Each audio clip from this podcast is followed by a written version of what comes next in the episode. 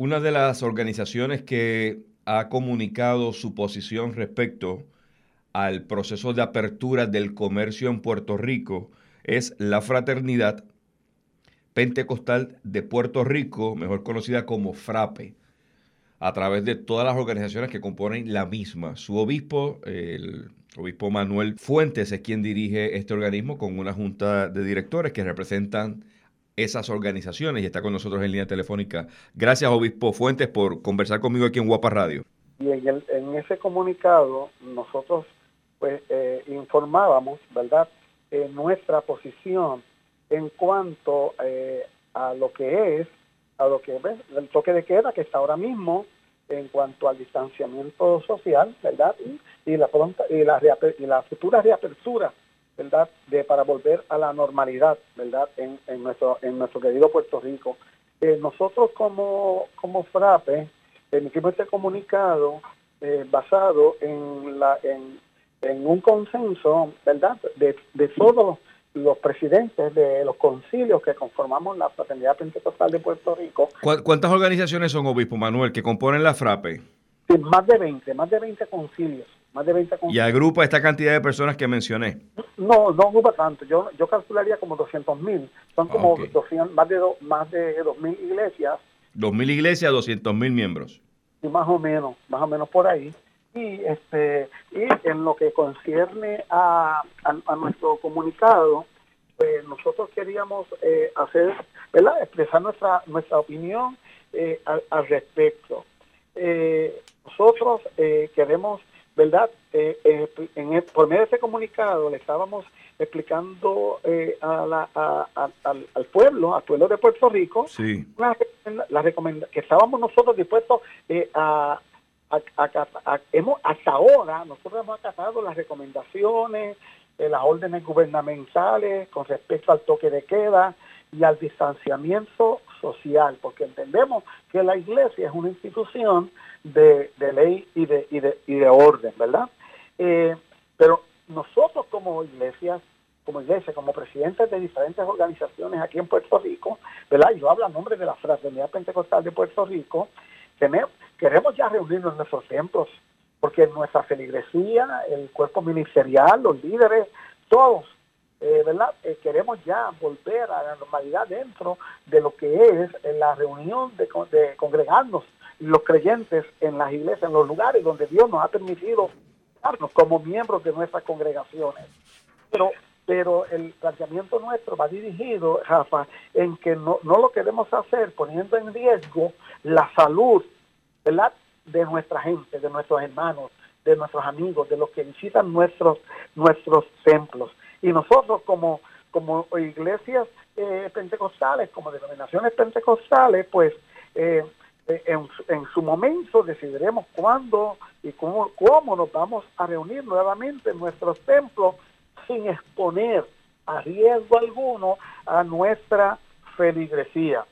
Claro está, esto siempre tiene que ser tomando en cuenta la, primero que nada las recomendaciones de las agencias gubernamentales y de salud que son los que bregan con, en este aspecto. Oiga, obispo, eh, dentro de lo que fue revelado como posible plan de apertura por fases, dentro de esas fases no se vislumbra, no se toma en consideración las iglesias.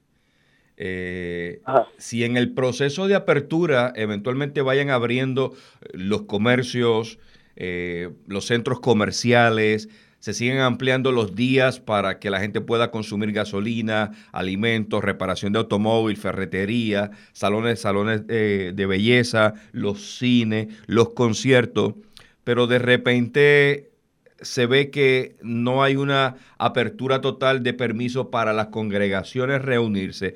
¿Ustedes levantarían la voz y, reclamarían eh, el mismo derecho para ustedes? Seguro, que sí, definitivamente, definitivamente. Eh, nosotros estamos, pues, eh, nosotros ahora mismo pues, estamos esperando, ¿verdad? Pues eh, recuerda que ahora termina el toque de queda este próximo domingo, pues, y, la gobernadora tendrá que hacer algunas manifestaciones en los, en los días restantes de esa semana. Sí. Entonces, eh, nosotros, eh, nosotros eh, entendemos que, que tal vez tan pronto como en una semana no se pueden abrir los templos porque hay que tomar, eso sí, nosotros como frape estamos, ya nos reunimos con los todos, hemos tenido los miembros de la frape, los presidentes de los concilios, hemos tenido reuniones por Zoom y en esas reuniones pues llegamos a la conclusión de que cada uno fuera preparando, cada concilio, un, un protocolo, un protocolo para cuando vayamos a regresar a nuestros templos y nos reuniríamos eh, más adelante también, esta próxima semana, para ver cómo van los protocolos de los diferentes concilios y unirlos y buscar un consenso entre todos para, para dejarnos guiar de cómo sería el protocolo que nosotros estableceríamos para cuando lleguemos a nuestros templos. Alguno de ellos sería pues que hay que reducir el número de personas dentro de los templos, ¿verdad? Distanciarlos, contarlos distantes unos de otros, eh, eh, y como consecuencia de ello, pues tendríamos que dar a dos o tres cultos eh, en, el mismo horario, ¿verdad? Con menos, con menos que el culto sea un poco más corto para que puedan entonces reunirse por, por grupos en el templo. nosotros alzaríamos nuestra voz como la hemos alzado siempre. Este, esperamos que que, a la iglesia se le dé también el trato que siempre se le ha dado con respeto y, no solamente para nosotros reunirnos, recuerda Rafa que la iglesia es un ente que brinda ayuda espiritual y emocional. Y social. Ah, y social. De acuerdo.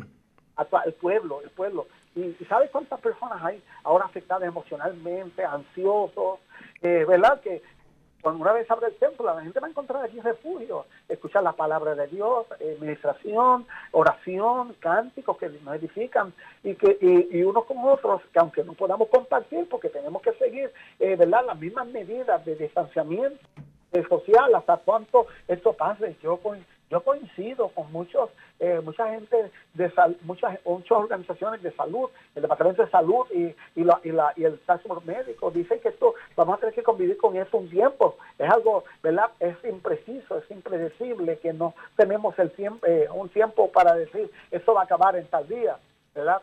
Lo que sí podemos hacer es ir bregando con estas situaciones y que la iglesia pueda seguir haciendo su función como lo ha venido haciendo a través de los años aquí en la historia de Puerto Rico y que la iglesia predica su mensaje, eh, brinda la ayuda social, eh, como tú dices ahorita, y el espiritual y emocional a toda, a toda nuestra población aquí en Puerto Rico. Obispo, quiero ya en esta parte final preguntarle eh, tema sensible eh, este proceso del COVID prácticamente eh, ha generado en, algunos momentos dados situaciones desgarradoras al ver familiares que tienen que despedirse eh, y desprenderse radicalmente en la institución hospitalaria y no poder llevar a cabo lo que comúnmente hace la iglesia puertorriqueña, que es celebrar ese sepelio, ese proceso eh, ¿verdad? De, después de la muerte, de la consolación a los familiares. ¿Cómo, han podido manejar esa nueva realidad que les ha tocado vivir a los feligreses? Sí, esa es una, una realidad, una realidad que estamos teniendo hoy en día. Eh, como, como tú muy bien sabes, el pueblo de Puerto Rico es un pueblo cristiano, es un pueblo que eh, somos muy emotivos, y cuando parte un ser querido queremos eh, darle como cristiana sepultura, eh, y compartir con y, hacerlo hasta lo último hasta lo último y poder llegar eh, al cementerio y estar allí y decirle el último adiós. Y bueno que es algo que nosotros como pueblo lo hemos venido haciendo históricamente pero que ahora con esta situación esto ha trastocado esto ha trastocado eh, la, la, realidad eh, de que estamos viviendo. De verdad, eh, es algo triste que no se pueda llevar, llegar donde, como decimos, donde, donde la, donde, donde esas personas y estar con ellos hasta el final, porque no se puede, no se puede. Lo que estamos haciendo es, pues, que, cuando sea algún familiar de algún hermano de la iglesia o algún creyente, pues, parte, parte con el Señor, pues lo que se está haciendo es se está los feligreses invitan invitan eh, eh, al pastor para que esté con ellos porque el número de personas es bien reducido 10 o 15 personas como mucho que pueden ir se deja para el núcleo familiar más cercano lo más cercano más cercano, pero casi siempre eh, las, las, familias invitan al pastor para que esté con ellos allí, aunque sean cinco minutos nada más. Eh, y en eso, eso tenemos que reconocerlo, que es una limitación que tenemos en estos momentos, pero son instrucciones que hay que seguirlas. Muy bien. Y, lo, y oramos por ellos, oramos por las personas, seguimos eh, a la distancia ministrándoles, dándole palabras de fortaleza y consuelo, como siempre se ha hecho, aunque no físicamente podamos estar con la gente afectada en ese momento determinado. Gracias, obispo Manuel Fuentes, presidente de la Fraternidad Pentecostal de Puerto Rico. Gracias a ti. Muy buenas tardes. Desde la redacción para Guapa Radio, Rafael Ángel Pérez Colón.